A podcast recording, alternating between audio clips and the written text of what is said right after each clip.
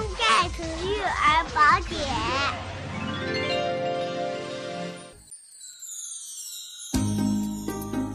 大家好，我是天津和睦家医院儿科张先喜医生。秋冬季宝宝患了呼吸道疾病，在家观察期间，我们怎么护理呢？当宝宝体温大于三十八度五或三十九摄氏度时，可以使用泰诺林或者美林退热。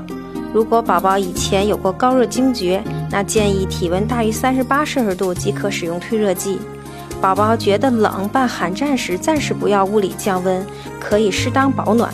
如果宝宝身上滚烫，没有寒战，是可以配合物理降温的，但不建议酒精擦浴。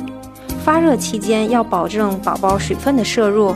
对于那些怎么都不喝白开水的宝宝来说，他只要爱喝奶或稀释的果汁儿、米汁儿这类液体类的东西也是可以的。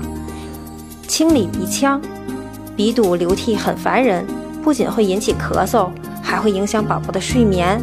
宝妈们可以用不是很烫的热毛巾热敷宝宝的鼻根部，也可以在浴室内多待一会儿，多吸些水蒸气。